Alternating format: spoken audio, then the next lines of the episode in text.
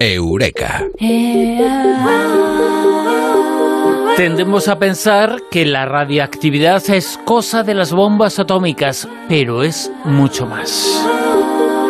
Y es que vivimos en un mundo radiactivo. Y no es una metáfora, es la realidad.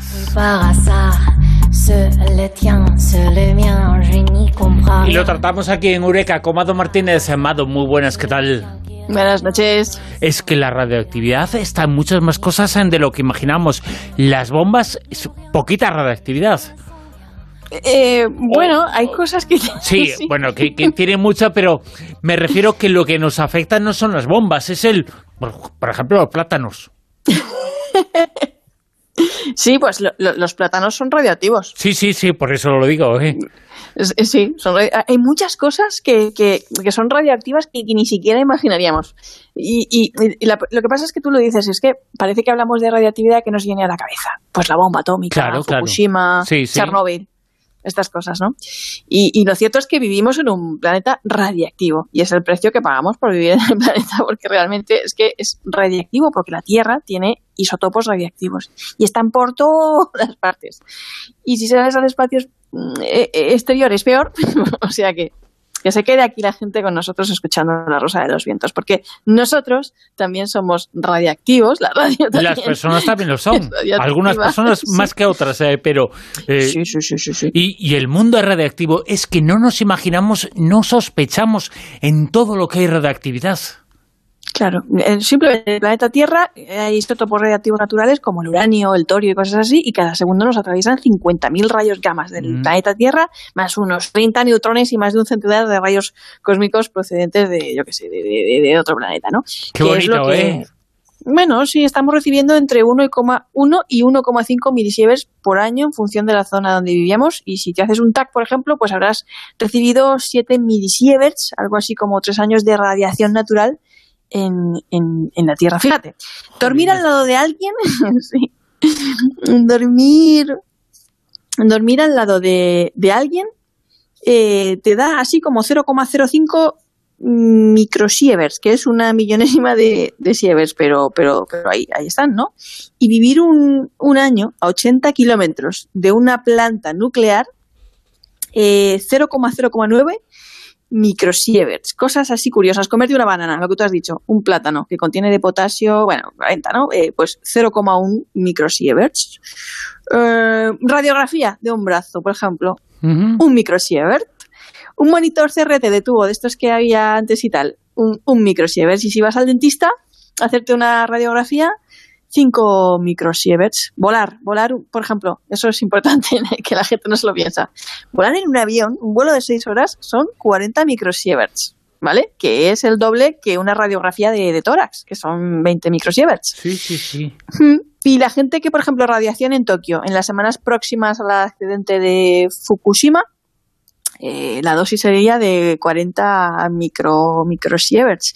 Vivir en una construcción de piedra, de ladrillos o, cemento durante un año, 70 microsieverts. Y dosis total recibida en la ciudad de Fukushima durante las dos semanas posteriores al accidente 100 microsieverts. Pero vamos a hablar de, dosis de letales, sí, sí, Porque eh, la verdad es que con todo lo que nos estás comentando y diciendo, eh, con todo lo que tiene radiactividad, nos están entrando ganas de ser astronautas y irnos aquí, ¿eh? Eh, pues astronauta es una de las profesiones que, más radiación, eh, que más está expuesta a la radiactividad, porque eh, realmente un hombre en, una estación espacial recibe así como 80 milisieverts, ya no microsieverts, 80 milisieverts cada seis meses. O sea, que ni siquiera eso. O sea, es un trabajito como que, wow, yo creo que es el trabajo que más radiactividad. sí, eh, pero ¿sabes quién, quién, quién recibe todavía más radiactividad que los astronautas? No te lo vas a imaginar. ¿No? A ver. Eh, los que fuman. ¿Ah, sí? Sí, eh, entre los objetos más cotidianos y que, que puedas encontrar y las cosas que hacemos así que no te lo esperas y tal Pues fumar, los que más radiación reciben en la Tierra son los fumadores, porque los pulmones de un fumador reciben de media así como unos 160 milisieverts, tampoco he dicho microsieverts, Mm. al año, debido al plomo y al polonio radiactivo que contienen los, los cigarrillos, la planta del Fíjate. tabaco. El radón es otro ejemplo de radiactividad natural que también está presente en determinados terrenos y si se acumula en lugares con poca ventilación, una bodega, un sótano, pues puede ser muy peligroso para la salud. Imagínate un edificio, tu casa, una escuela, Sí, ¿no? sí, sí, sí. La Organización Mundial de la Salud tiene directivas al respecto. La Unión Europea también se reunió en 2018 para obligar a los distintos países, o sea, esto fue ayer, ¿eh? a adoptar medidas de seguridad para controlar niveles de radón. Y pues en España, por ejemplo, los niveles donde hay mayor concentración o donde, ¿sabes? Pues son las de suelo granítico, Galicia, Madrid, por ejemplo. Y aquí en España hay un plan nacional, está en marcha para tomar medidas contra, contra eso, contra el radón, a través del, del Consejo de Seguridad Nuclear de, de España. Dosis, a ver, esto es como la sal. A ver, lo, de- lo de lo de lo de la radiación. No nos pones muy contentos, ¿eh? Tú, tú la sal, no pasa nada, la sal es, mm, puedes tomar sal, ¿sabes? No pasa Sí, nada. sí, si sí, te tomas como 60 gramos de sal, igual te mueres. Sí, claro. ¿Sabes? ¿Pero por qué te mueres? ¿Por la por- radiación o por Eh, qué te no, has que pasado? intento- lo que quiero decir es que tiene que ver con la cantidad. Por ejemplo, Claro. las dosis mm, chungas, dosis chungas, ¿vale? De, de, de, de, de- de radiación, eh, pues, por ejemplo, eh, peligrosas, ¿no? Em, 10 minutos, por ejemplo, cerca del núcleo expuesto de Chernóbil, 10 minutos, eso eran 50 sieverts, no ya Mm. ni microsieverts ni milisieverts. O sea, 50 sieverts, 10 minutos cerca del núcleo eh, expuesto de Chernóbil. Bueno, eso es eh, letal en el, en el instante, vamos, o sea, eh, 8 sieverts ya es una dosis letal incluso con tratamiento, o sea, te, te mueres. 4 sieverts es envenenamiento severo con, vamos, que con, con sobrevida ocasional si tienes un tratamiento rápido. 2 sieverts es envenenamiento severo también, ya solamente 2 dos sieverts. Y si vamos bajando a, a milisieverts, cuatri- cua- cua- 400 milisieverts es una dosis causante de, de- de síntomas ya inmediatos. Ujú. 400 milisieverts, ¿vale? 100 milisieverts es la dosis anual más baja vinculada ciertamente con el desarrollo del cáncer. Ujú. 50 milisieverts es la dosis máxima permitida en Estados Unidos para un trabajador expuesto a la radiación. No les dejan eh, que, que, que, que- bueno, ya, hemos visto que los astronautas son otro mundo aparte, pero 50 milisieverts es la dosis máxima permitida por la ley en Estados Unidos para que un trabajador esté expuesto a la radiación. Y luego, pues imagínate, si 50 es el máximo, pues luego ya iríamos bajando, ¿no? Pues 7 milisieverts es una tomografía de, de tórax, 6 milisieverts una hora alrededor de la central de Chernobyl en el año 2010, mm, 4 milisieverts dosis de fondo normal anual, 2 milisieverts una tomografía de cerebro y 400 microsieverts ya, pues una cosa ya mucho más baja, pues una mamografía. O 390 mil milisiever- eh, microsieverts, perdón, pues sería la dosis an- anual de potasio natural que tenemos en el cuerpo y cosas así. Es curioso, ¿eh? Esto Siempre que hablamos en de radiactividad aparece un nombre, una de las personas, una de los científicos eh, más importantes en de la historia. Hablamos en de la insigne Marie Curie. ¿Qué tuvo que ver con la radioactividad? Que parece que eh, un poco fue la causa de su muerte, ¿no? Pues sí, imagínate, Marie Curie, que descubrió, descubrió radio en 1898, el polonio, el radio, ambos elementos radiactivos y más poderosos que el uranio. Y fue como un boom, porque gracias a ese descubrimiento hoy, hoy tenemos radioterapia para luchar contra algunos tipos de tumores malignos, entre otras enfermedades, y gracias a eso tuvimos y tenemos los rayos X. O sea, tú imagínate lo que eso supuso en esa época, ver a través del cuerpo. Es- era una cosa impresionante que además salvaron miles de vidas en la Primera Guerra Mundial cuando ella inventó la máquina de los rayos X portátiles, que eran unas unidades móviles sobre ruedas, que eran coches, eran coches para hacer radiografías.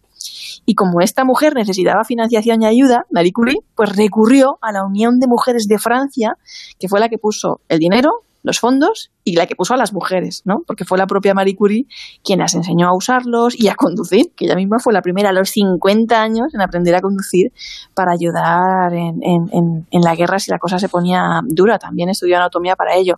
Por aquellos entonces, Marie Curie, además, jefa del servicio de radiología de la Cruz Roja, y allá que iba con su hija a instalar los equipos en los hospitales de campaña, ponerlos en marcha y atender a los heridos. Y luego Muchos de estos equipos fueron absorbidos por los hospitales de la zona y Curie les mandó el gas radón necesario y todo para hacerlos funcionar. Así que, bueno, eh, con aquel millón de heridos radiografiados por estos aparatos de Marie Curie empezó la historia de la radiología clínica.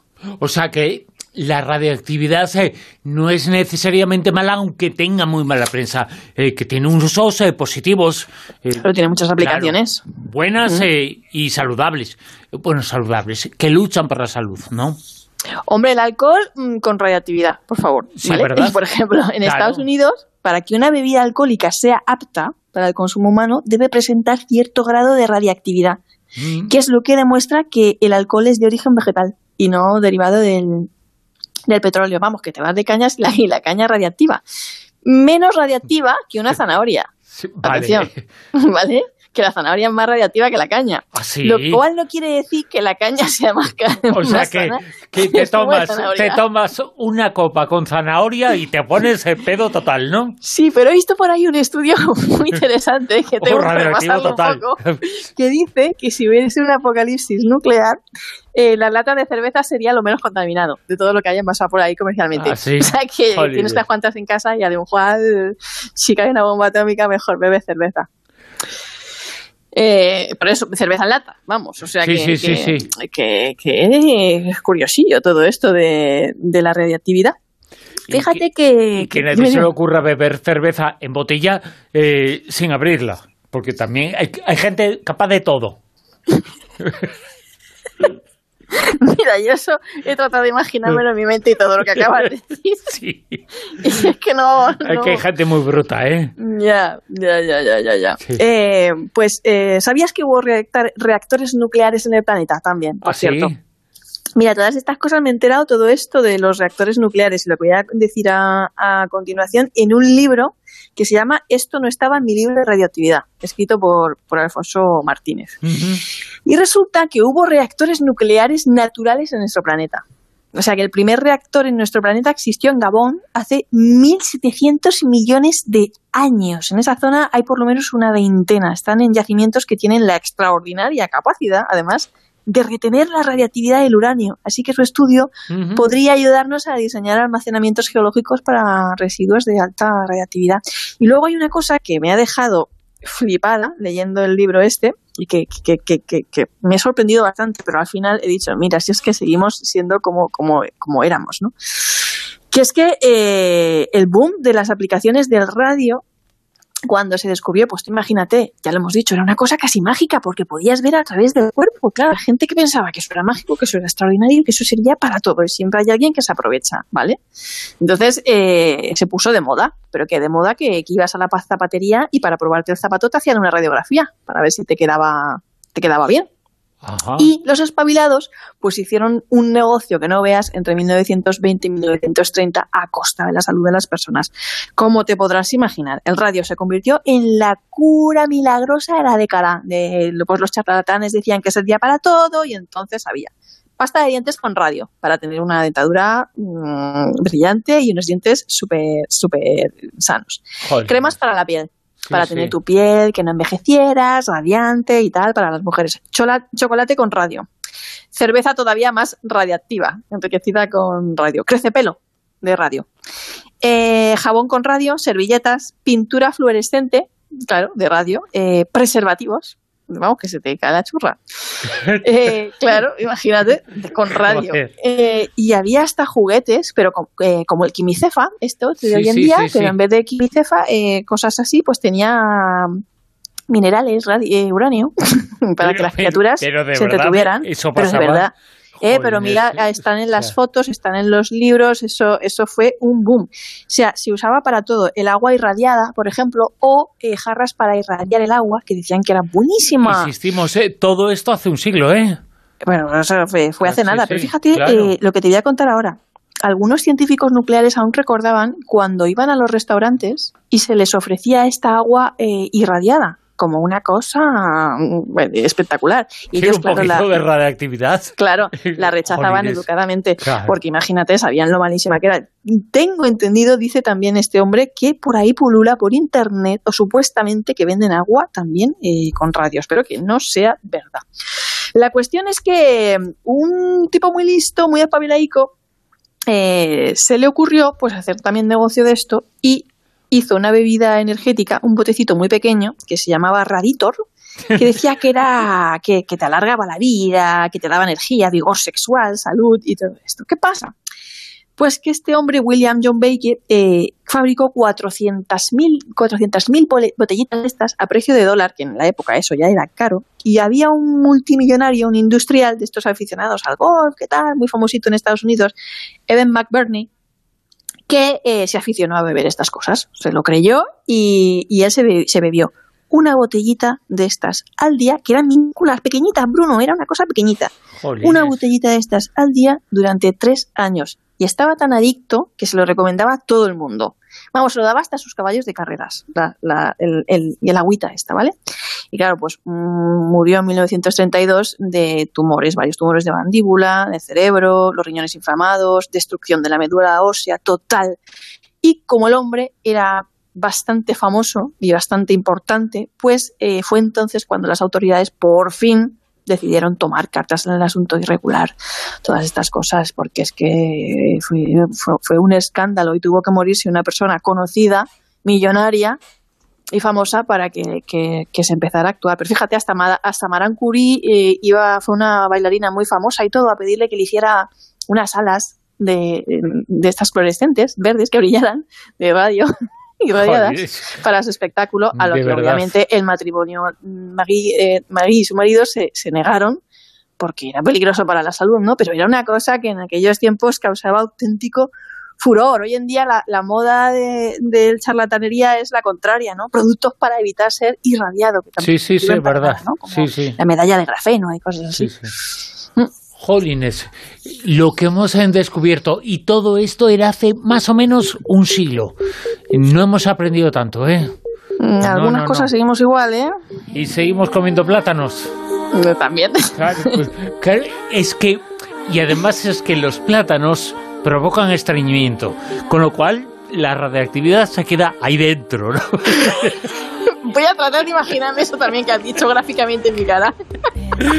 Vado Martínez, Eureka, mil gracias. Un beso muy grande, chao.